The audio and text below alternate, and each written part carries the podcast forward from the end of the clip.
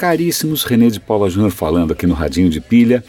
Hoje eu tenho duas missões aqui que para mim são especialmente caras. Uma delas é tentar traduzir da maneira mais digerível, palatável possível uma coisa que é um pouco indigesta, né? ou seja, tentar explicar da maneira mais simples e acessível um conceito que pode ser talvez meio impenetrável para muita gente. E, em segundo lugar, outra coisa que eu adoro fazer também é diminuir um pouco o hype, né, o, o entusiasmo excessivo é, que muitas vezes a imprensa ou a própria indústria gera em torno de algumas novidades.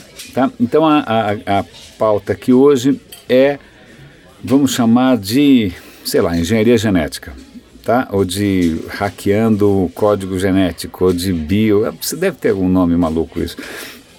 Mas a questão é a seguinte: eu vou dar um exemplo é, que é interessante. Algum tempo atrás, acho que foi ano passado, vocês conhecem essas plataformas de crowdfunding, nessas plataformas de vaquinha virtual aí.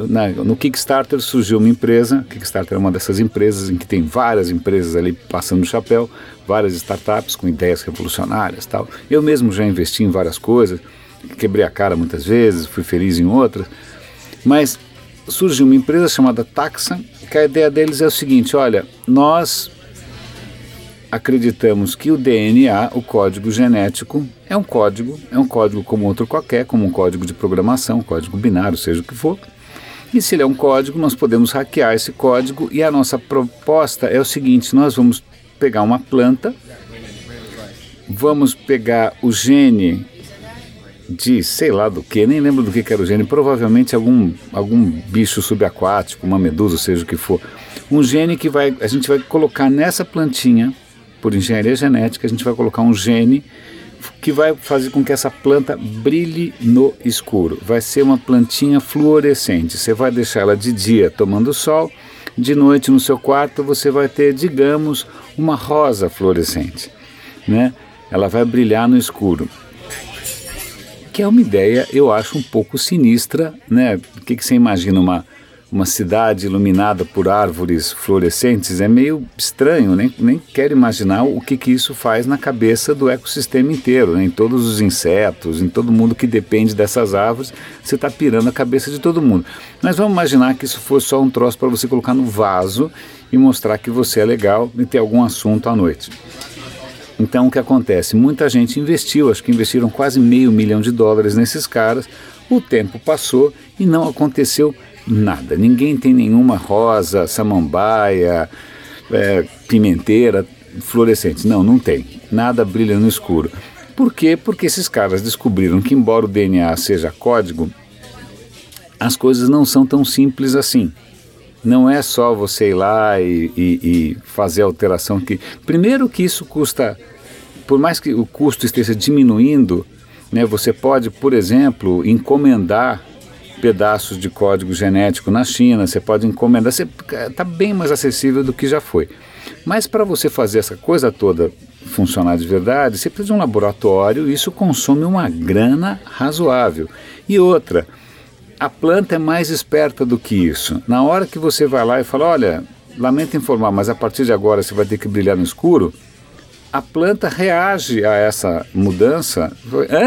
Como assim? Quem vai pagar essa conta? De onde eu vou tirar essa energia? Né? Não é só é, mudar ali. Né? Na verdade, a, a, questão toda, e isso transcende até o, o, tema desse, desse episódio de hoje, é que a biologia é muito complexa. Não é uma questão que se altera, muda uma chavinha e sai tudo funcionando. Não, tem muita coisa interrelacionada. Né? Tudo é complexo, tudo tem N interdependências. E essas interdependências reagem contra essa alteração que os caras estão tentando fazer, e até agora não saiu nada, e dificilmente vai sair alguma coisa. E é mais um caso de hype. Né, dos caras, muita gente por aí palestrando, achando que você vai conseguir é, programar o DNA de qualquer coisa como se fosse PHP, Ruby, sei lá eu. Agora, a segunda parte disso, aí a gente entra em por que, que agora ficou mais fácil você brincar de né, programadores de DNA ou de hackers de DNA. A questão é a seguinte: já existia faz algum tempo algumas técnicas para você tentar intervir, para você tentar alterar o código genético, por exemplo, de alguém que está doente, ou de um animal, ou de uma célula, seja o que for. Eram técnicas que eram muito grosseiras, né? Sei lá, você pega o gene que você quer, você bota um, bota um banho ali em volta para ver se aquele gene por acaso, né, é absorvido. Mas cara, aí você não consegue regular a dose. Aí tinha um outro ali que era, eram todas técnicas muito arriscadas, é, caras, trabalhosas, imprecisas, tal. Aí o que acontece? Os caras perceberam que bactérias, que são criaturas, né, que você tem alguns trilhões dentro de você, para cada célula sua, aliás, não sei se você sabia, você carrega 10 bactérias para cada célula sua. Você é basicamente um condomínio. Então, essas bactérias não são burras, elas são muito inteligentes. Quando elas são atacadas por um vírus, porque sim, vírus atacam bactérias, e tem um vizinho martelando alguma coisa aqui, lamento, desculpe. É, a bactéria, o que, que ela faz? Se ela sobrevive, ela pega um pedacinho daquele vírus sacana e ela guarda. O que, que ela faz? Ela prepara, ela prepara um mecanismo que é o seguinte: olha, você está vendo esse, esse pedacinho de código? A próxima vez que você encontrar esse pedacinho de código, você vai lá e corta o cara. Né? Então ela criou como se fosse um, uma identificação. Olha, é assim que você identifica. Quando você encontrar de novo essa mesma sequência, você vai lá e clic, corta com uma tesourinha. Essa capacidade que a bactéria tem de identificar um pedaço de código e com muita precisão ir lá e cortar com tesourinhas é, de, de mentirinha, mas tesourinhas mesmo, é chamada de CRISPR, C-R-I-S-P-R. Eu não me lembro exatamente o que, que isso quer dizer. É um, uma abreviação, CRISPR é uma abreviação, mas é como a bactéria é, se defende. O que, que os caras perceberam? Falaram, opa, peraí, existe um mecanismo natural de reconhecer um pedaço de código e ir lá e cortar exatamente aquele, naquele ponto? Pô, bacana, eu vou hackear isso também. Então, nasceu essa técnica que se chama CRISPR-Cas9, Cas9, se eu não me engano, que permite o seguinte, que permite que os pesquisadores deem uma leve hackeada nessa história, criem lá o seu próprio, seu próprio robozinho, o seu próprio CRISPRzinho e falem, olha, é o seguinte, você vai procurar esse gene aqui, dentro dessa célula, procura lá, a hora que você encontrar exatamente igual, você corta e e aí algumas coisas podem acontecer. Você pode cortar e não fazer nada, você pode cortar e tentar e, e instruir o, o, o vizinho está empolgado e, e, colocar um outro gene no lugar.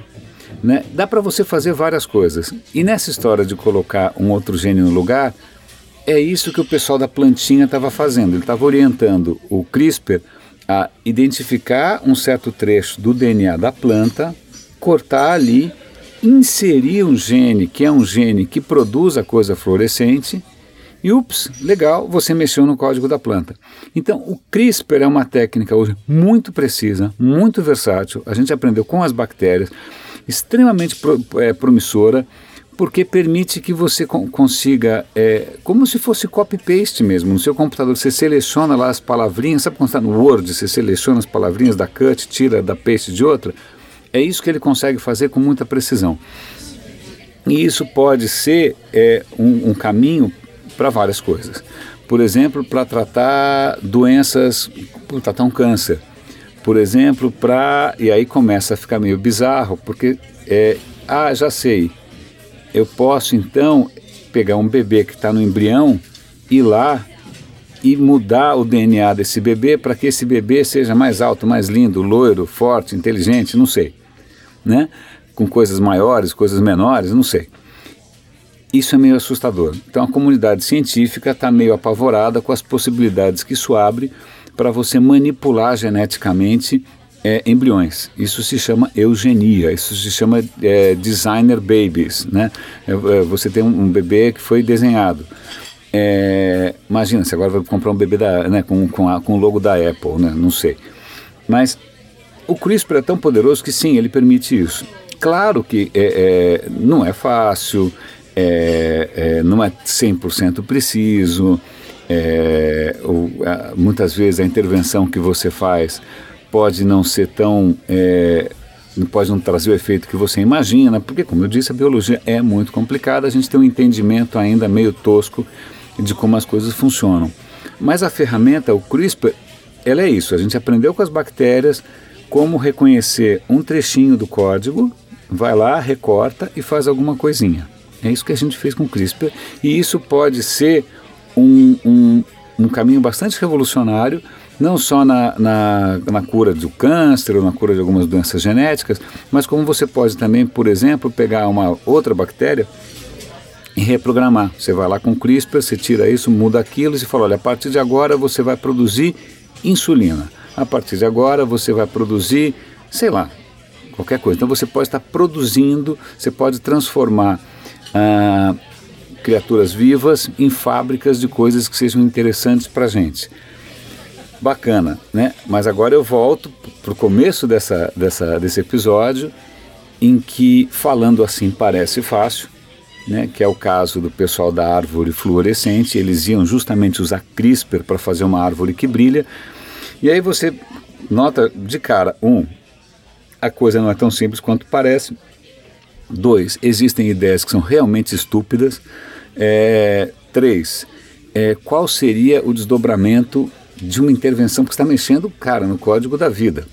Então, só para encerrar, por exemplo, o, qual é a criatura que mais mata pessoas no mundo? Não é o tubarão, não é o urso, não é a orca, é o pernilongo.